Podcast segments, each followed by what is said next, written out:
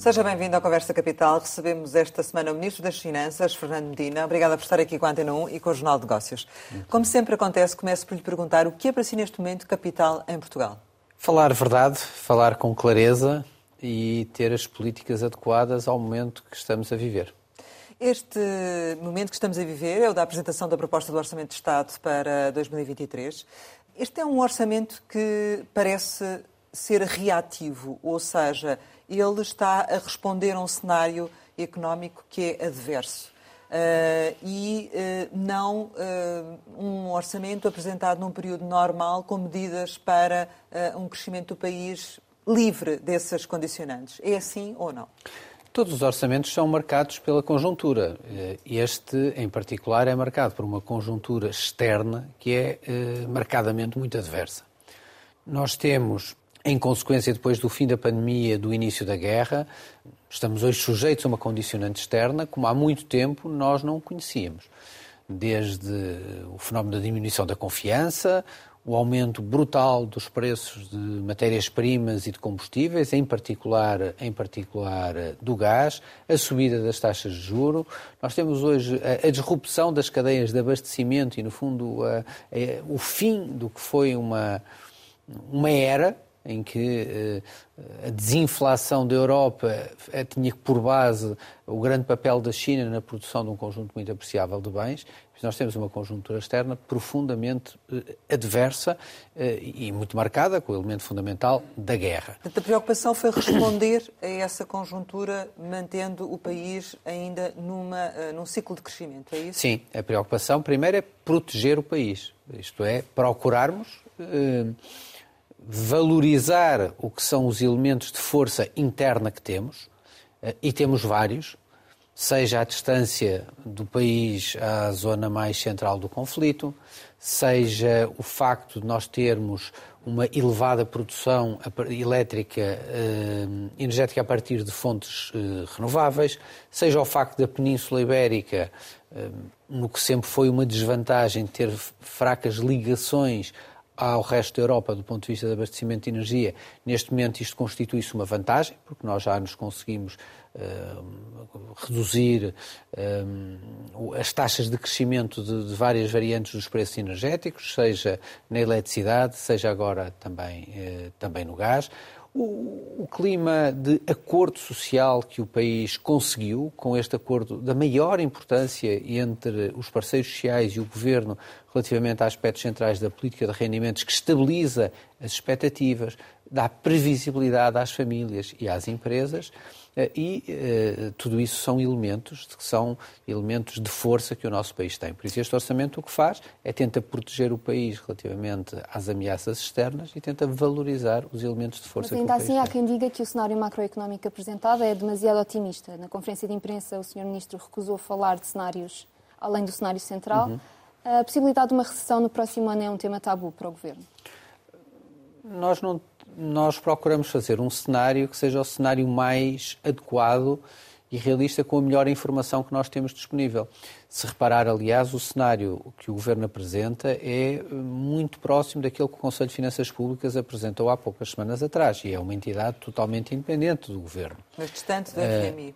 Não é, não é assim tão distante. A base do FMI, era importante esclarecer, é que o FMI faz previsões na base da ausência de políticas. E por isso o FMI, nas suas previsões económicas de crescimento, por exemplo, não incorpora o Orçamento de Estado. Portanto, e o Orçamento, é o Orçamento de Estado que dá esta diferença, ou seja, o Orçamento de Estado... Haverá outras de, de modelização e o FMI tem, por regra, projeções mais pessimistas depois do que a realidade se vem traduzir. Mas a diferença fundamental, que tem significado numérico, é que o critério com que as projeções são feitas é diferente da informação muito mais atualizada que o Governo eh, tem, em que... Eh, o FMI faz sem políticas, não é? Faz, no fundo, num cenário em que não incorpora o Orçamento de Estado, não incorpora um conjunto de informação mais atualizada, porque, aliás, fizeram as previsões há mais tempo, não, não podiam ter feito melhor. Relativamente ao, ao crescimento económico previsto, uh, tem-se dito e tem-se falado muito que ele, uh, ainda assim, apesar de todo o contexto europeu, nós vamos crescer 1,3% uhum. em 2023. Mas a, a minha questão é, porquê é que passamos de um crescimento superior a 6% para 1,3%? Isso está tudo justificado com, com, o cenário internacional e com essas questões que acabou de abordar? Mas, Ou não devia ter feito mais no orçamento para crescermos um pouco mais? Nós, eh, eu queria primeiro talvez concluir a resposta anterior sobre a questão de outros cenários. Nós, nós trabalhamos sempre na base da melhor informação disponível. Eh, eu tenho uma convicção de que nós temos que ser, não devemos ter grandes estados de alma, nós temos que analisar a informação que temos, temos que ter, obviamente, o bom senso, a experiência, a capacidade de leitura, eh, mas não devemos procurar, através dos cenários, construir realidades paralelas. Foi, aliás, isso que fizemos, por exemplo, no Orçamento de 22, quando introduzimos um orçamento na casa, um crescimento na casa dos 4%, se à época o Governo tivesse introduzido um crescimento na casa dos 6,5%, que é o que se poderá verificar este ano, eu não tenho nenhuma dúvida os senhores jornalistas me teriam feito uma crítica muito severa nesse momento. Porquê? Porque a informação à altura estava na casa dos 4, não na casa dos 6. Agora, o orçamento está preparado, e esse é o elemento fundamental, para lidar com cenários mais adversos. Isto é, daí o grande esforço que fizemos na redução da dívida, na redução do déficit orçamental este ano, para podermos ter, no fundo, uma margem para a política orçamental ser uma política uh, anticíclica. Mas para Isto é, levar é, no o caso do abrandamento, onde, para levar? nós hoje, a, a, nossa missão fundamental, na, na idealização da, da, melhor estratégia de proteção do país, é assegurarmos que a política orçamental é uma ferramenta que o país tem ao seu dispor. Isto é, no caso de haver uma crise, poder deixar funcionar os estabilizadores automáticos e, por isso, temos essa margem para o fazer. Um, não sendo política, não sendo a, neste caso, aliás, ela é, ela é importante. Bom, tudo depende, obviamente, de dados da economia que hoje não posso antecipar, não, Sim, não, não, os prevejo, aliás. Não, é, essa, é esse era o ponto que eu colocava aqui importante, é que o Estado hoje tem uma margem do ponto de vista de deixar uh, funcionar os estabilizadores automáticos até aos 3%, que é uma margem muito importante. Porque se, tivéssemos, se não tivéssemos acautelado isto, se não tivéssemos feito a estratégia que fizemos, por exemplo, se tivéssemos corrido atrás daquelas vozes que nos diziam ah, as regras orçamentais não estão em vigor, por isso o Governo não tem que se preocupar com o déficit, o Governo que suba o déficit. Bom, chegaríamos aqui nos 3% ou acima, a economia se abrandasse mais, o que é que aconteceria? Aconteceria que nós estávamos imediatamente já fora de pé e fora de pé num contexto em que exporíamos o país a riscos financeiros que eh, neste momento estão afastados. No cenário contrário, ou seja, eh, se as condições externas, nomeadamente se a guerra, por exemplo, terminasse este ano, poderia acontecer termos o efeito contrário, ou seja, ter uh, um déficit ainda mais baixo e um crescimento superior, uma, uma revisão em alta do crescimento, por exemplo?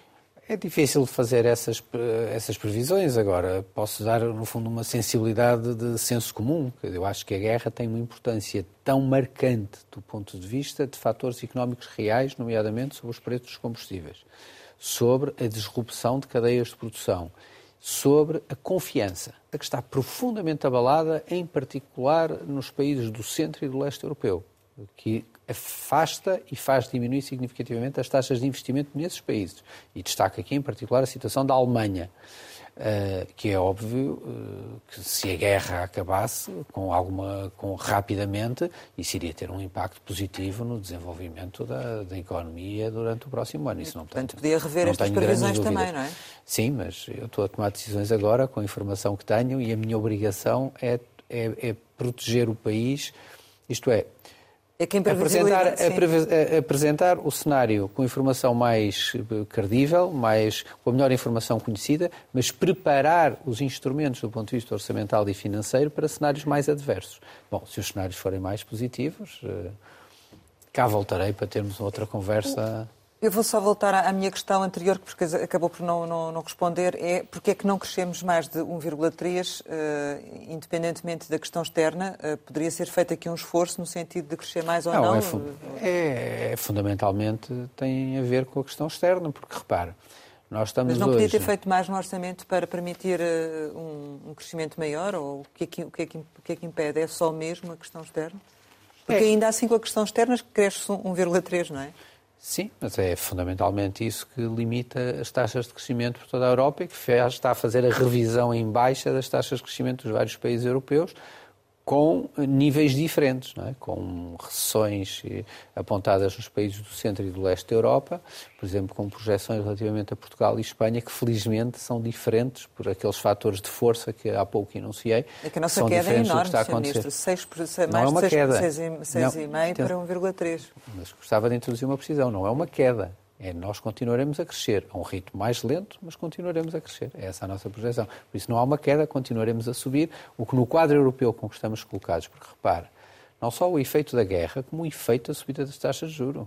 Nós estamos com um processo de uma política monetária que está numa fase uh, agressiva, uh, de uma rápida subida das taxas de juros, que obviamente tem como objetivo a contenção da inflação, uh, e vamos e terá e tem impacto naturalmente, aliás, porque é, porque é esse o seu é, é essa a sua ambição, é, impactos sobre a, a, diminuição dos ritmos da procura. É, é por essa razão que a política monetária se está a desenvolver.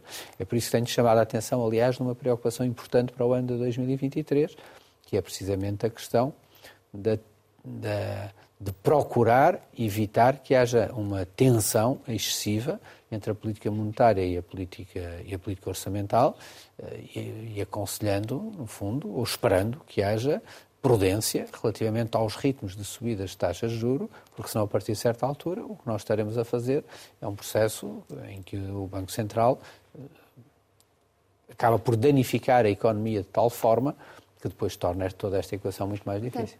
Temo que, o, que, que a política monetária do Banco Central Europeu, dada a previsão ainda de taxas de inflação altas no próximo ano, seja, vá além do necessário, eh, prejudica ainda mais a economia? eu, espero, eu espero que não. Eu espero que haja uma visão ponderada, equilibrada, de um equilíbrio difícil. O Banco Central procurou tê-lo durante, durante bastante tempo. Agora iniciou este processo de subida, iniciou de forma vigorosa.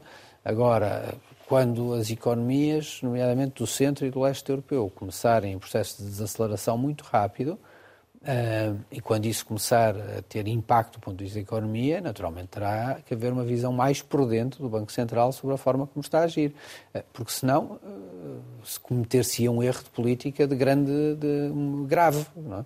que é o erro de, de estar a infligir um processo, um processo recessivo profundo no centro, no centro da Europa, com impacto para, para o continente, e espero que o Banco Central não enverede por esse tipo de estratégia nesse, nesse, nesse momento. Mas no, num cenário de 4% de inflação, no fundo, o, o, que nos está a dizer não é precisamente isso. É que para uh, atingir estes níveis de inflação, a, a, sua previsão é que a política do BCE em matéria de subida de taxas de juros seja ainda mais agressiva. Quão agressiva?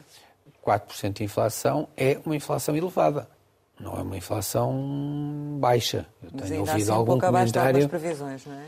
Depende, olha, veja, por exemplo. Mas já é nesse cenário. Olha, citando, do... citando as previsões do FMI relativamente à inflação, não se afasta muito da nossa projeção. O que se passa relativamente à inflação é que, relativamente àqueles que foram os primeiros motores da inflação, nomeadamente na área de energia, no petróleo, relativamente a, elementos como os fertilizantes, como áreas, componentes de commodities importantes no sistema produtivo, relativamente a vários, há sinais de eh, estabilização dos preços e, em alguns casos, até de diminuição dos preços. Claro, também aqui afetados um pouco sobre se eles são cotados em dólares ou não estão cotados em dólares, devido à, à valorização que o dólar eh, sofreu e que, no fundo, torna mais caros esses produtos em euros, mas por isso nós temos assistido a uma estabilização ou diminuição, com uma exceção uh, muito assinalável que é o gás. Hum. Obviamente, consequência direta relativamente do, do, do, conflito da guerra. E por isso, essas primeiras componentes estão a dar sinais de estabilização e até de queda. Por outro lado, outras componentes, nomeadamente na inflação core, a inflação que exclui essas componentes, nomeadamente os energéticos, têm aumentado. É... E por isso, o que Sim. é que vai acontecer? Uh, isto vai ser, no fundo, um processo em que os primeiros motores da inflação já dão sinais de contenção, e é isso que aparece. o, o, que está a acontecer depois relativamente ao geral da economia, agora estou a falar da zona euro, não estou a falar de Portugal, certo.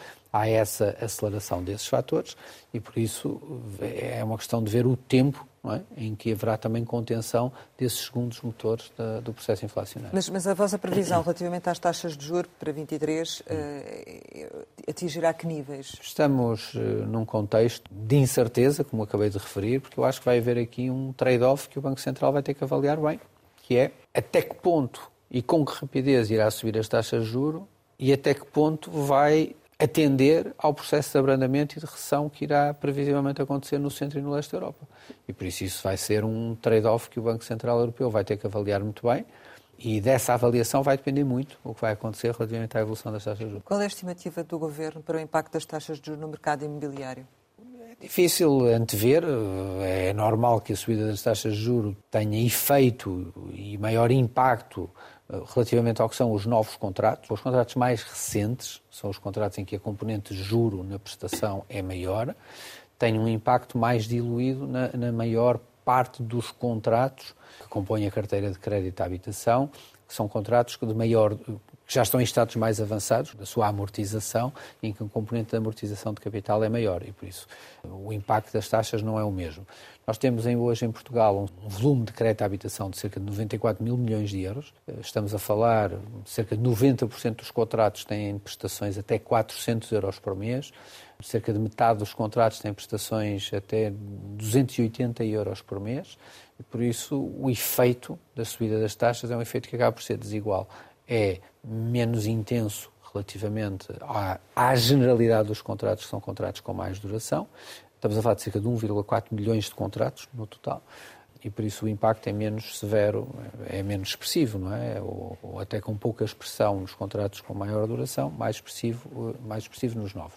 Agora, nós estamos a preparar um instrumento legal que visa, no fundo, enquadrar e determinar as formas do processo negocial que se deve estabelecer em caso eh, entre os clientes e os bancos, em caso de maior risco de, eh, de aumento da taxa, da, da, taxa de esforço das famílias, que permita, no fundo, um conjunto de instrumentos, vários, aliás, que já estão a acontecer na negociação direta, de diminuição uh, de spreads, uh, outras soluções que os bancos encontrem com os seus clientes, com um, duas coisas muito importantes, que é soluções que sejam dentro do quadro regulatório europeu, soluções que não coloquem as famílias classificadas como em incumprimento e que não coloquem do lado dos bancos os créditos como créditos considerados incobráveis. Relativamente ao instrumento eh, que estão a preparar, já tem, já tem a taxa de esforço prevista que, que será aceitável para o Governo? estamos a trabalhar, estamos a trabalhar com o Banco de Portugal, estamos a trabalhar uh, também com a participação da Associação Portuguesa de Bancos, vamos encontrar o diploma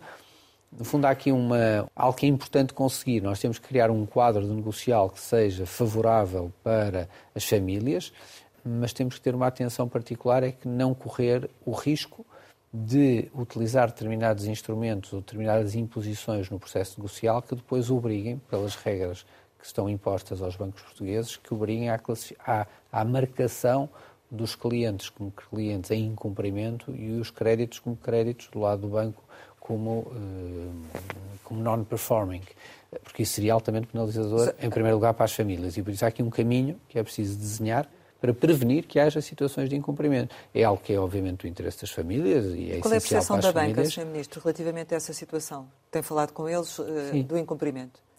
A, banca está, os sinais que tenho recebido do sistema financeiro são de empenho relativamente a encontrar as respostas para podermos enfrentar este momento de subida de taxas, que volto a sublinhar. É uma questão que se coloca mais sobre créditos mais recentes e menos sobre a parte fundamental do estoque de crédito à habitação. Eh, porque tem eh, maior, já tem maior antiguidade e por isso a componente de juros é cada vez menor à medida que se aproxima o prazo, o prazo de, de, de fim do empréstimo. E por isso eh, tem havido uma atitude construtiva, uma, uma consciência de que encontrarmos caminhos é do interesse de todos. E não poderia ter o Governo ido mais além, permitindo, por exemplo, a dedução dos juros em sede de IRS, ou isso não seria possível? Ou porquê que não seria Vamos lá ver. Este, fundamentalmente, esta matéria tem de ser resolvida dentro de um quadro negocial uh, de clientes e de bancos. Em segundo lugar, eu alerto para o seguinte: Eh, nós estamos, temos um volume de crédito de 94 mil milhões de euros. Mas como dizer... acabou de referir, o perigo é sobretudo nos mais recentes, e os mais hum. recentes não têm esse valor, não é? Portanto, estaríamos a falar aqui apenas de uma condição especial, não é? Vejamos, uh, além da questão fiscal não resolver o problema prático, porque aliás só receberia, só teria impacto no ano seguinte, eu acho que nós temos um longo caminho a percorrer e que a socialização destes elementos, há um longo caminho a percorrer nessa relação comercial e no estabelecimento dos canais, uh, que não passam por soluções de natureza, de natureza, de natureza fiscal. Relativamente à questão do, do, poder de compra, em termos gerais, uh, há aqui, uh, nomeadamente no acordo de rendimento, a bondade de permitir um crescimento dos salários, ou pelo menos o Governo deixa ficar essa sugestão, mas há dúvidas mesmo com os incentivos dados em termos fiscais às empresas, que esse aumento de salários se, se verifique. E, na verdade, o, aumento, a redução do poder de compra, mesmo com as medidas fiscais que o, que o Governo vai introduzir, continua a ser uma, uma, grande, uma grande dúvida, não é? Ou seja, está dependente de uma série de pressupostos e ainda assim haverá perda de poder de compra. Podia ter ido um bocadinho mais longe nesta matéria ou não? Em primeiro lugar, sobre o acordo de rendimentos, é um acordo da maior importância para o país. Porque é um acordo que, em primeiro lugar, assume um compromisso entre confederações patronais, sindicais e governo de que deve haver uma estratégia ao longo dos próximos quatro Sim, mas anos. Mas na prática não determina o aumento salarial, não é? Depende depois de, das empresas, caso a caso, não é? Há esse acordo, mas não é determinístico, digamos Está bem, assim. mas nós não vivemos numa economia planificada em que o Estado dá ordens às empresas sobre, sobre, sobre como agir. Mas gostava de sublinhar uma coisa: gostava que fossem ver o que são os valores dos aumentos salariais que estão a acontecer este ano e que, aliás, explicam a evolução, uma, explicam uma parte significativa da evolução das contribuições à Segurança Social. Sim, o Banco de Portugal fala em 6,5%, se não estou E relativamente aos novos contratos, os contratos, as pessoas que mudam relativamente à sua empresa, os aumentos têm sido ainda superiores. Este compromisso é da maior importância, porque é é um compromisso que se diz, que as confederações empresariais dizem, nós consideramos que ter recursos humanos cada vez mais qualificados e que nós acompanharemos esse processo com aumento de remunerações, descritas, apontadas, definidas, é da maior importância política. Da maior importância política. Empresas farão mais, empresas farão um pouco menos. No geral, este é um caminho que se vai fazendo em direção àquilo que está ali definido. E por isso isto não se trata nem de uma generosidade, nem de um número colocado no, la, no lateral de um papel. Tem consequências. Tem uma grande tem consequência. No abrandamento do consumo, nomeadamente. Não, não, não é? tem. Peço imensa desculpa, porque o que está previsto relativamente ao, no acordo de rendimentos é que haja uma subida do peso dos salários no produto ao longo da vigência do acordo, que se desenvolve em fases diferentes. A primeira fase, o primeiro ano, por assim dizer, com o crescimento de 5,1%, mas depois, nos anos seguintes, com base nos pressupostos que temos de diminuição progressiva da inflação, de normalização do processo da inflação, esses valores acabam por ser superiores ao que são os valores da taxa de inflação desse ano. Depois há um segundo aspecto que é da maior importância, é que este acordo envolve um compromisso firme do Governo relativamente às medidas de melhoria de rendimentos. E o acordo que depois vertemos no Orçamento de Estado, é um acordo importantíssimo com, que, com instrumentos muito eh, significativos relativamente à melhoria dos rendimentos. A atualização dos escalões, a diminuição da taxa de imposto relativamente ao segundo escalão, que afeta todos os escalões a seguir, a correção da profunda injustiça que era a tributação dos rendimentos mais baixos, que fazia com que as pessoas podiam ter aumentos salariais, mas acabavam aumentava-se-lhes o rendimento bruto, mas depois o Estado ficava com todo esse aumento porque a carga fiscal era 100%, isso é eliminado.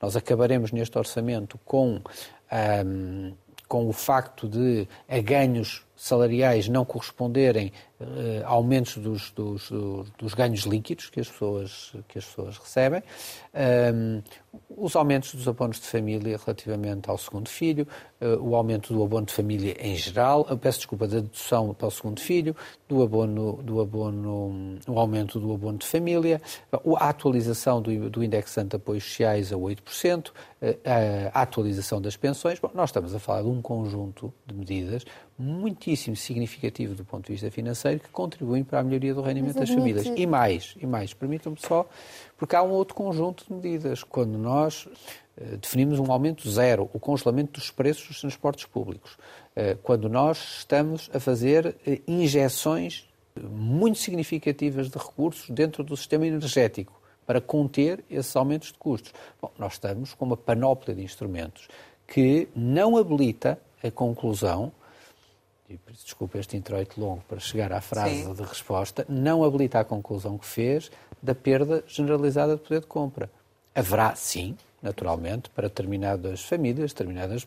É, é, é, impossível dizer que isso não acontecerá, mas é impossível também, não, não se pode também dizer que entre os aumentos salariais e o conjunto das medidas que o Governo apresentou, que não há aqui uma... Está a dizer um... que compensa a inflação de 2022 posso, e 2023? Não posso, não, mas como é que eu posso dizer isso? Mas vamos lá ver. Mas alguém... Não, não uma coisa, mas alguém tem expectativa, vocês conhecem algum país do mundo num processo inflacionário... dizer que não, que não havia perdas, que não eu não disse, Não, eu disse que não haveria para alguns segmentos de população, haverá certamente para outros.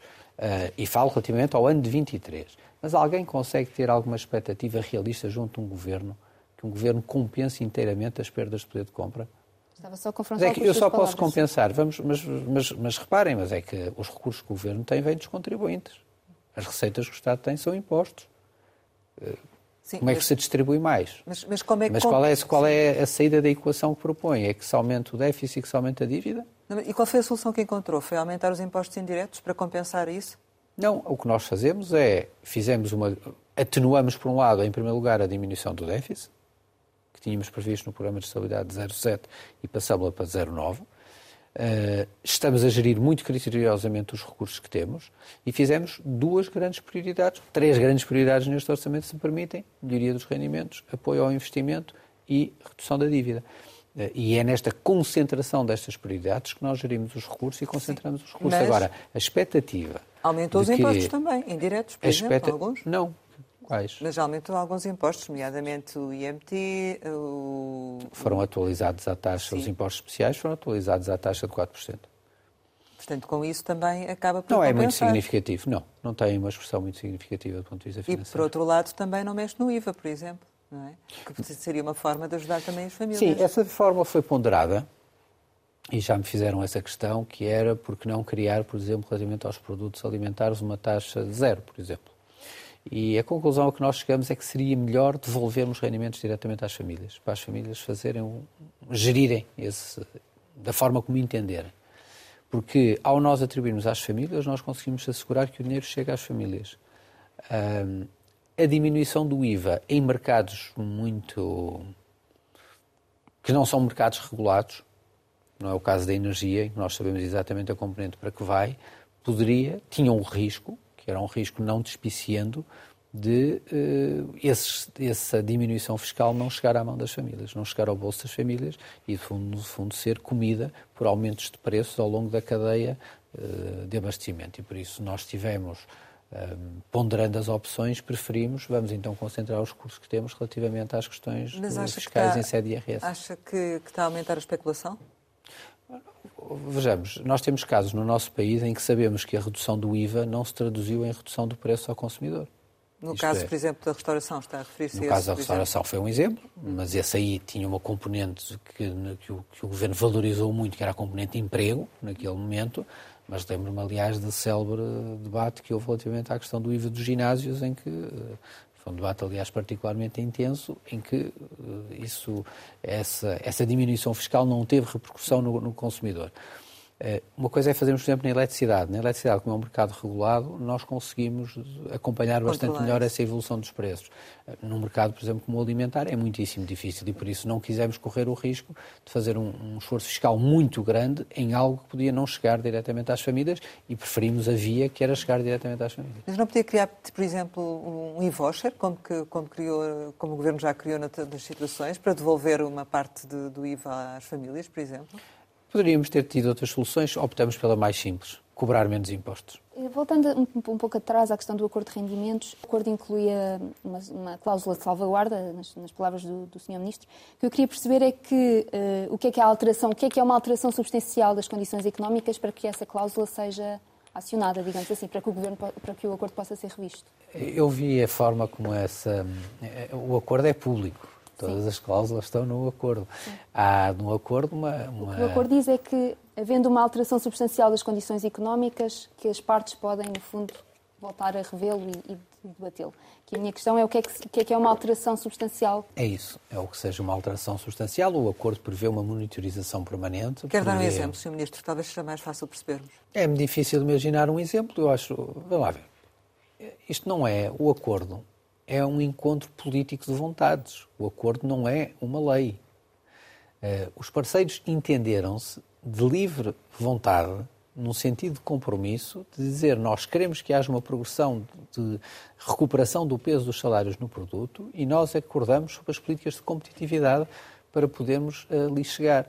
E expressaram essa vontade de forma livre. Nós não temos e expressaram também dentro do acordo uma cláusula, e várias cláusulas, aliás, de monitorização permanente do acordo, de reavaliação permanente do acordo, de acompanhamento da situação económica, precisamente porque ela é exigente, porque ela é, é desafiante, não é, do ponto de vista das políticas, e isso faz parte do que eu creio que isso é bom senso. Pois aqui a questão é, é, perceber qual é que é a validade do acordo numa situação de inflação mais alta, de crescimento económico mais baixo, qual é que é a validade do acordo? A validade do acordo é total, a validade do acordo é total e ele tem que ser monitorizado e avaliado face às circunstâncias. Imaginemos que os cenários macroeconómicos em 2000. Vamos lá ver. Há um ano atrás. Acaba com o acordo? Há um ano atrás. Não, claro que não acaba com o acordo, mas desculpa, mas há um ano atrás. Eu não apresentei o Orçamento de Estado para 22 na sua versão original. Tinha sido feito um Orçamento de Estado em, em, em outubro. Mas alguém imaginava a guerra? Alguém imaginava o que seria o ano de 2022? Isso não, não, não estava nos cenários de ninguém. E por isso, isso, a avaliação regular de um acordo feito com o prazo de quatro anos é uma questão de bom senso que não invalida rigorosamente nada, nem põe em causa. Eu tenho visto esse sentido de preocupação, mas então depois o acordo não vale, ou como tinha feito na sua intervenção inicial, que eu reagi um pouco uh, sobre a dizer não, não, há aqui umas notas, mas que são umas, umas intenções e que não são os compromissos. Não são compromissos. São compromissos e são voluntários.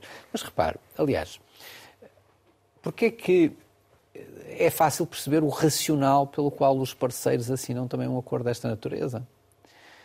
Do lado sindical, porque se conseguem estabilizar uma estratégia de ganhos salariais no produto. Isto é, os salários a recuperarem o seu peso no produto. Mas do lado empresarial, é hoje também claro que os setores económicos hoje principalmente depois do processo da pandemia, é? tem hoje uma visão muitíssimo clara dos custos de não terem os recursos humanos qualificados e os recursos humanos prontos nas suas unidades fabris quando a procura chega. Essa é, aliás, uma variável fundamental que é subscrita no acordo.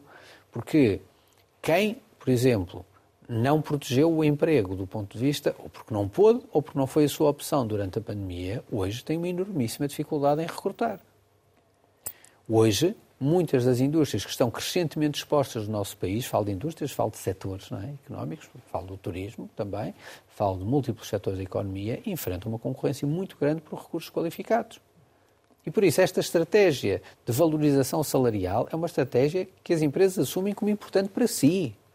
Não é, uma, não é algo que seja um, um, lateral, não é? não é algo que seja, ah, nós só fazemos isto porque estamos a receber uh, apoios financeiros. Adiante não. também o que, o que as confederações patronais puseram, aliás, questões, as questões fundamentais deste debate foram elementos de melhoria da sua competitividade.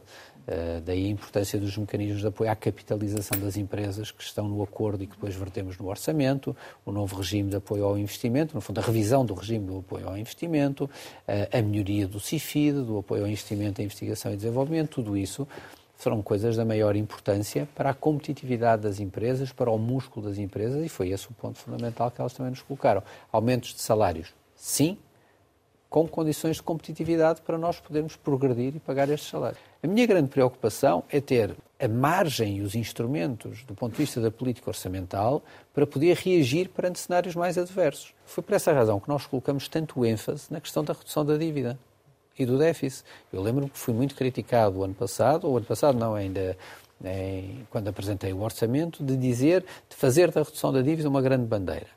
Mas porquê é que fizemos isso? Fizemos isso porque, como era expectável, à altura, com a informação que tínhamos, que nós íamos ter um ciclo de subida das taxas de juro, como não era claro quais eram os mecanismos que o Banco Central Europeu iria implementar relativamente à gestão da, dispersão dos custos das dívidas soberanas, foi para mim muitíssimo claro que nós tínhamos que proteger o país relativamente a qualquer desenvolvimento negativo nessa matéria.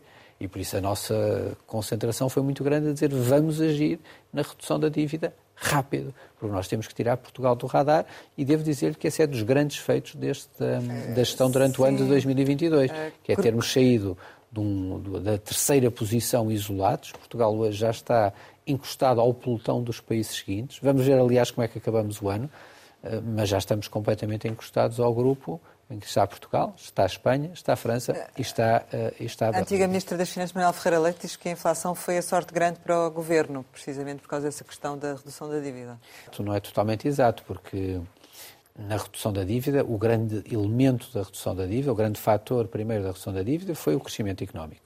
Relativamente, o segundo fator foi a inflação medida pelo deflator do PIB. Às vezes eu tenho visto uma certa análise mais eh, não, não tão correta do ponto de vista, do ponto de vista técnico, que é eh, considerar-se, bom, a inflação vai de ser 7,3 e isso é que impactou na redução da dívida. Não, é, o indicador utilizado é o deflator do produto.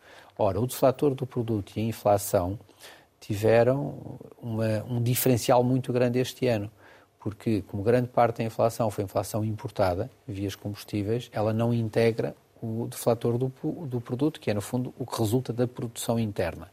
Nós estimamos que o deflator do produto tenha sido, seja cerca de 4%, anda em volta de 4% este ano, perante uma inflação que nós estimamos de 7,3%. Mas também não foi totalmente inócuo, ou seja... Não, foi o segundo fator. Hum. Foi o segundo fator. O primeiro o crescimento, o segundo foi o deflator. Uh, e o terceiro o saldo primário. Uh, porque a questão aqui é muito simples a doutora Ferreira Leite, que eu tenho, por quem tenho muita estima pessoal, pode eh, não valorizar tanto esta componente, e eu percebo, não, não estranho seria se, se, fizesse outra coisa. Mas a opção de mantermos um saldo primário e de não irmos mais longe em alimentar uma economia que já estava uh, com um crescimento vigoroso, em não termos aumentado o déficit e não termos aumentado significativamente o déficit, uh, é uma opção política. E por isso era relativamente fácil eh, não ter tido estes objetivos relativamente à dívida e não ter feito este esforço que nós fizemos. Bastava gastar o dinheiro. Eh, agora, o que nós fizemos foi uma, uma estratégia de proteção do país, porque, eh, repare, nós vivemos a governação tem que ser a arte de, de, prevenirmos e podermos precaver o que sejam os eventos mais adversos e ir tomando as decisões para nos prevenirmos. Na conferência de imprensa disse que admitia rever os aumentos de, de, das pensões em função da inflação de novembro, caso houvesse aqui uma alteração Sim. significativa. Admito que também ajustará se houver também mudanças no PIB no terceiro trimestre significativas. Sim, o nosso compromisso é de, eh, entre o apoio extraordinário que, está hoje em pagamento aos pensionistas no ano de 22 e o aumento de 2023, ser cumprida integralmente a forma. A fórmula diz que os aumentos devem ser com base na inflação eh, sem habitação a novembro, isso comparar novembro com novembro, e depois eh, que devem ser feitos em função das taxas, devem ser majorados estamos num, num, num, fundo da categoria do maior crescimento económico, de, eh, em função, no primeiro escalão nos, de, de, pagamento de pensões, com 25% do que é uh, o crescimento da economia, o diferencial do, de uma economia média dos últimos dois anos, não é do último ano, é dos dois últimos anos, e depois, uh, e depois no segundo escalão, de 12,5%. Agora, e por isso, qualquer alteração que haja nas variáveis, quer da inflação, quer do produto, obviamente, nós serão consideradas. Agora, eu, a minha estimativa é que, a nossa estimativa é que são variações, em qualquer caso, serão sempre de muito pequena, de, de pequena monta, não são. Mas serão feitas essas correções. Temos de, de concluir, mas queria ainda colocar a seguinte questão. Ao assinar o, o acordo de, de, rendimentos com a, com a concertação social, essa discussão deixou de ser feita na Assembleia da República, como já tinha sido feita no passado, em primeiro, e, no fundo, acabou por esgotá-la, esgotar a discussão no, no, Parlamento. Por isso lhe pergunto qual é que é a margem que deixa para a oposição apresentar propostas, mas mais do que isso, para aceitar as propostas da oposição e em que áreas em concreto? Haverá toda a margem, todo o empenho, aliás, como já dei provas disso no orçamento que apresentei, que negociei no Parlamento. É, foi 10% com... das propostas da oposição que incluiu no orçamento de 22. Eu não, não, é, sabe que a quantidade é uma coisa, é um indicador que em matéria de propostas de alteração orçamentais contam relativamente pouco. Aliás, como tem, como conhece bem, eh, não sei, no último orçamento terão sido cerca de, de largas centenas. Não, não, estou a dizer ah, as sim, apresentadas. Sim, 1500, 1500. Por isso, o, o, número não é muito significativo. Interessa, aliás, uh, uh, interessa, aliás, o seu conteúdo e aquelas que têm determinado, determinada caracterização. E por isso nós vamos de, de com convicção e com abertura, fazer esse processo de, de diálogo, de auscultação e, e, de melhoria do próprio orçamento com os vários partidos. Agora, permita-me também um comentário, de novo, pela questão suscitada pela, pela doutora Ferreira Leite, que é essa ideia absolutamente surpreendente, absolutamente, acho aliás um, um argumento já de fim de linha, quer dizer que um acordo de consultação social eh, menoriza o Parlamento e não deve ser... Bom, eu acho que é precisamente o contrário. Um acordo de concertação social valoriza é importante para o país. Mas no passado a opção do Governo foi diferente. Foi discutir no Parlamento aquilo que se deveria ter discutido em sede de concertação social, governos, porque não tinha maioria absoluta. Todos os governos, todos os governos procuraram, uh, e bem, lembro-me, aliás, dos primeiros grandes acordos de rendimentos que foram celebrados no tempo do Primeiro-Ministro Cavaco Silva e do Ministro das Finanças Miguel Cadilho, tiveram uma grande importância do ponto de vista do desenvolvimento do país naquela, naquela época. Recordo-me também do acordo de concertação estratégica assinado pelo engenheiro António Guterres. Sr. Ministro, e depois tivemos dos acordos a saírem da concertação precisamente porque não havia, não houve no passado. há épocas, com, há épocas mais onde está agora sim, essa disponibilidade, não é? Mas há épocas mais uh, em que a concertação tem mais um papel mais forte, outras em que não o tem tão forte. Uh, e depende uh, muito das circunstâncias. O que lhe posso dizer é que este governo tem um enorme empenho em que a concertação desempenhe um papel importante e ativo. E esta, uh, este acordo é o melhor sinal que se pode dar ao país. Estabilidade, previsibilidade, confiança, um caminho de recuperação de rendimentos, políticas de competitividade. Repare, eu não tenho ouvido muitas críticas ao conteúdo do acordo, nem ao conteúdo do orçamento relativamente a estas matérias. Não as tenho ouvido. Fala-se muito da forma, fala-se de, de mas críticas a dizer. Da, crítica... contenção, da contenção de salários, não é? Mas, de, de, de, de, de mas, mas, mas vamos lá ver uma coisa. Eu acho que todas as pessoas, uh, todos os portugueses percebem que nós não podemos gastar quando ainda não temos. E todos percebem que um governo não pode acudir a todas as situações e, a, e resolver tudo.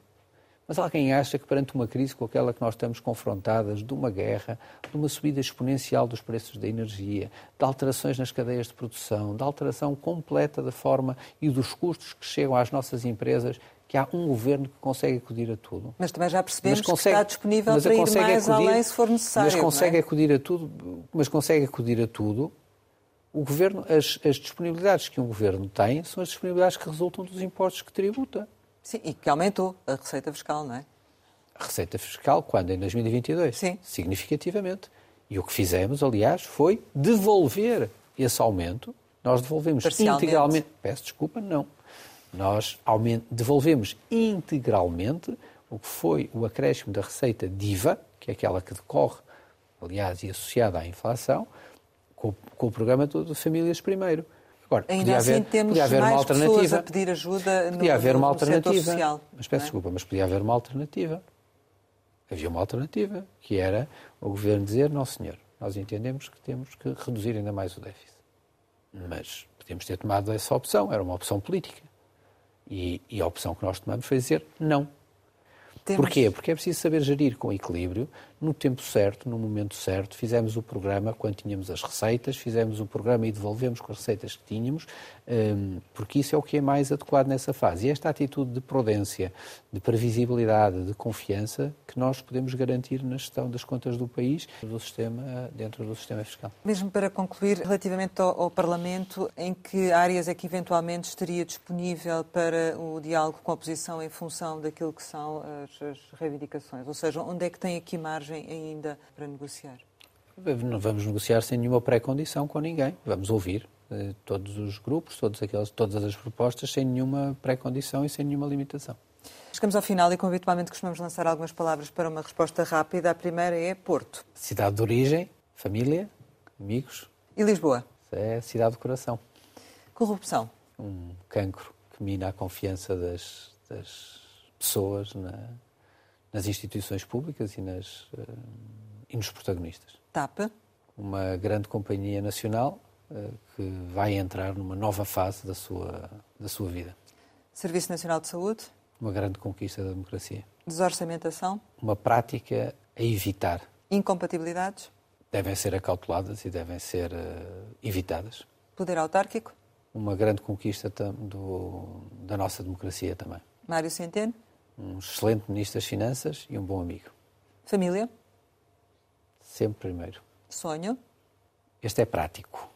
É conseguir eh, reduzir a dívida para valores uh, na casa dos dois dígitos. Ambição? A mesma. Portugal? Futuro. Sr. Ministro das Finanças, muito obrigada por muito estar aqui com a Antena 1 e com o Jornal de Negócios. Pode rever este Conversa Capital com Fernando Menino, Ministro das Finanças, em www.rtp.pt. Regressamos para a semana, sempre neste e esta hora, e claro, contamos consigo.